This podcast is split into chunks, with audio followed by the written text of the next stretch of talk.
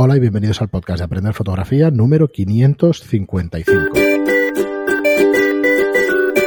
Hola, soy Fran Valverde y como siempre me acompaña Pera la Regula. Hola, ¿qué tal? ¿Qué tal, Pera? Pues aquí. eh, hoy es miércoles, eh, miércoles 1 de junio y hoy tenemos un programa también con una fotógrafo de julio, perdón, de junio no, de julio. Estamos todos con las fechas un poco un poco Sí. tocados ya. Con un calor ya espantoso, ¿eh? Como mínimo en. Barcelona. No, No no sé, se en- puede, o sea, dormir es, es una pesadilla. Sí, sí, sí. Ahora estoy aquí y perdonar si, si se oye algún ruido de la calle porque he tenido que dejar igual. las ventanas totalmente abiertas. Yo también tengo esto abierto porque no se aguanta el calor, estoy sudando, que vamos, que, que da gusto. Y bueno, como os digo, hoy tenemos una fotógrafa pues bastante especial. La verdad es que pocas veces vemos trabajos tan originales, duros y distintos como, estos que, de los que vamos a hablar hoy.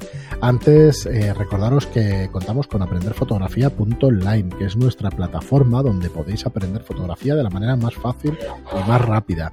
Contamos ya con 42 cursos y dos de ellos, los últimos, más que interesantes, tenemos de teoría de color y de gestión de color, los dos últimos cursos.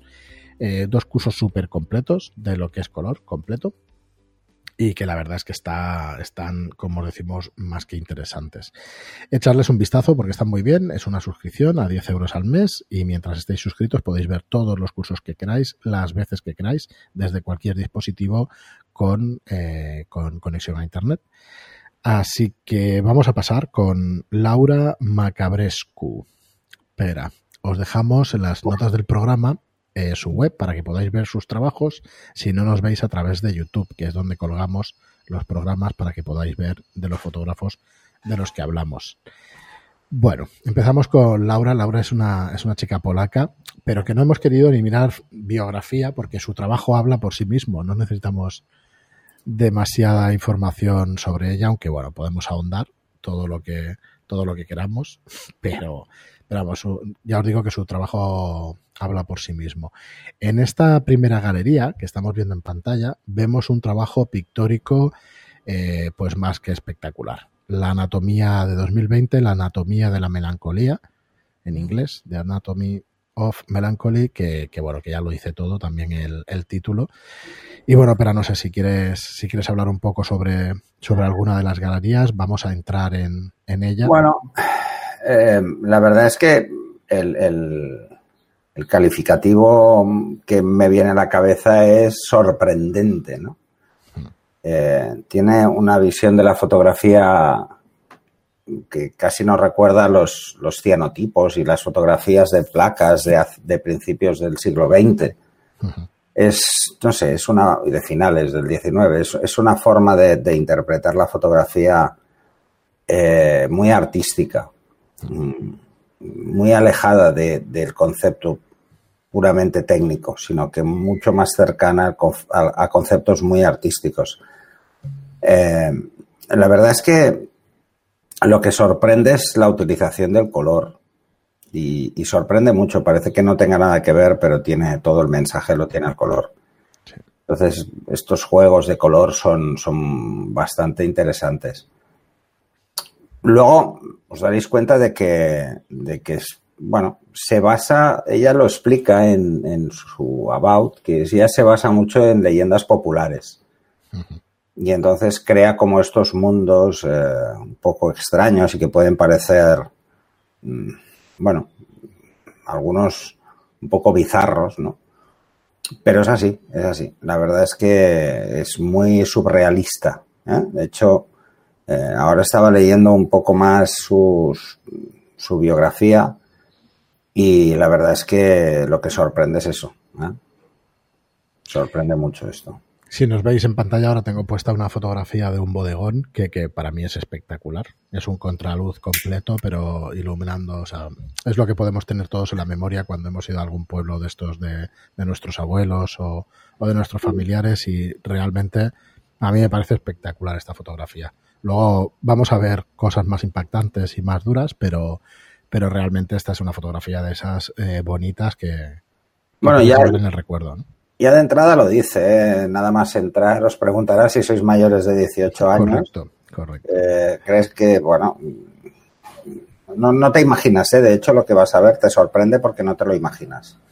Al menos yo, no me lo imaginaba cuando entraba en la web, mm, es ver esto, ¿no?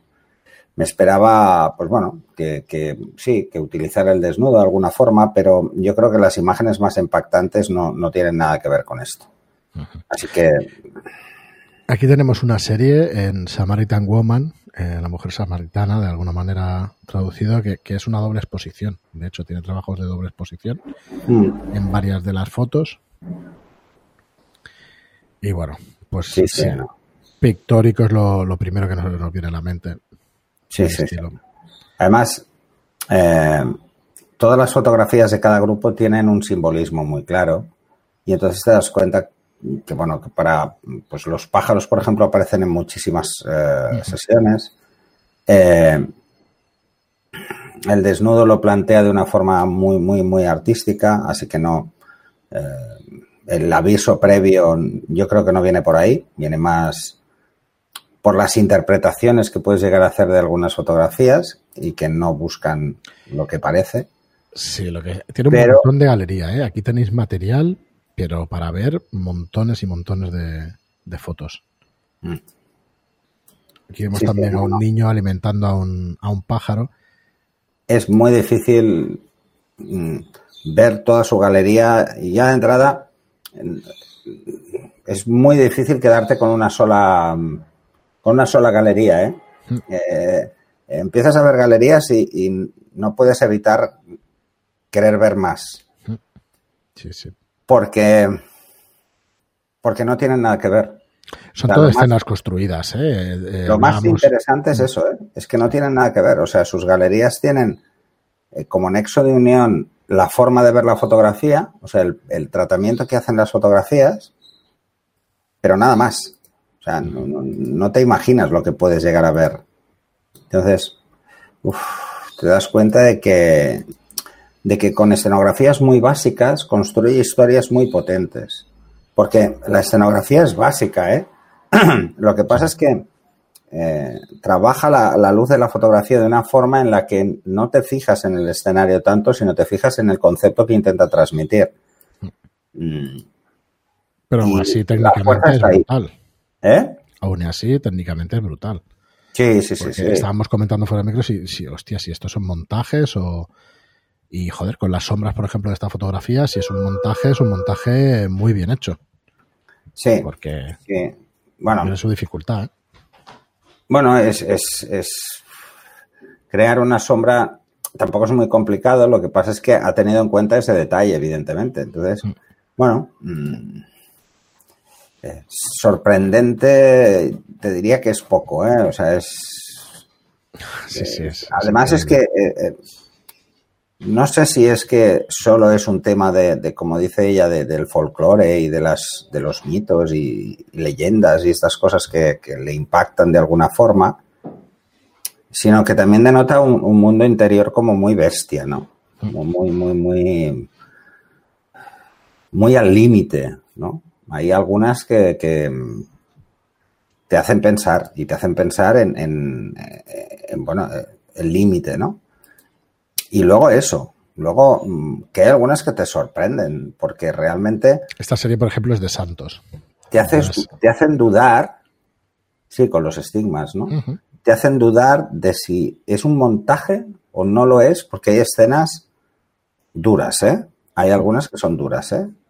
Y... y Ostras, mira Eso, yo creo que ya he visto de todo, ¿no? Pero me sorprende que, que me pueda sorprender Sí, sí, o sea, me puede sorprender hasta este punto de vista, ¿no? De, de, de que las escenas, uff, se escapan un poco de control, por decirlo de alguna forma, ¿no? Es decir, ostras. Mira, está de un pasillo con una cruz de fondo y todo lleno, pues, de borregos, de, de, de ovejas directamente. Sí. Eh, y, joder, el simbolismo es claro de la iglesia y, y los borregos debajo con perdón, ¿eh? Con, con los que puedan tener sentimientos religiosos, que no es mi intención ofender pero es que, vamos, es, es espectacular y seguro que tiene muchos otros significados que no, que no podemos comprender. Sí, bueno, ese, ese, es el, el, el, que vemos más evidente, pero yo me costaría mucho o sea, puedo interpretar yo la fotografía desde mi, desde mi percepción fotográfica, pero me costaría mucho tener claro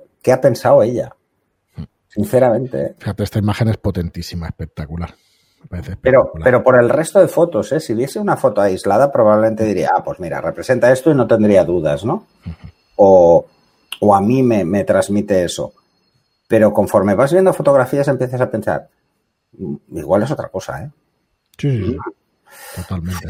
Ese, un mundo interior tan rico a nivel creativo es fácil que te sorprenda. Entonces, la verdad es que no, no, no me lo esperaba. O sea, estamos viendo últimamente muchos fotógrafos que se nota que tienen una calidad técnica y, creativa brutal desde la visión del mundo de la publicidad, básicamente. Y claro, esta rompe por rompe todos esos esquemas, o sea, te, te, te rompe totalmente y cómo puede conseguir que escenas que parezcan muy cotidianas convertirlas en algo misterioso, tremendamente misterioso. Mira, la definiría más como el, misterio, ¿no? O sea, el, trabaja mucho ese, ese punto, ¿no? De, de, buscar un toque de misterio. Misterio, fobias, hay de todo aquí. O sea, fobias, hay muchísimos miedos, ¿eh? Muchísimas fobias, sí. pero muchísimas. Hay muchas. No tengo claro ¿eh? que sean de ella todas, o sea que ha ido repasando de alguna manera.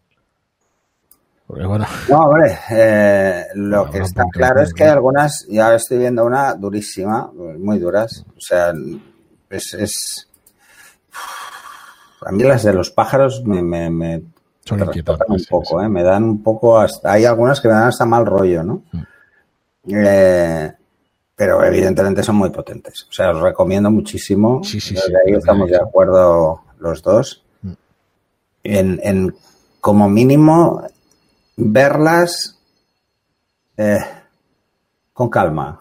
Con calma, con calma. Es que con vamos, mucha calma. Y para ver material de bueno. Analiz intentar analizar cada fotografía es una locura, ¿eh? No, no, lo hagáis. O sea, simplemente disfrutarlas. Porque creo que el análisis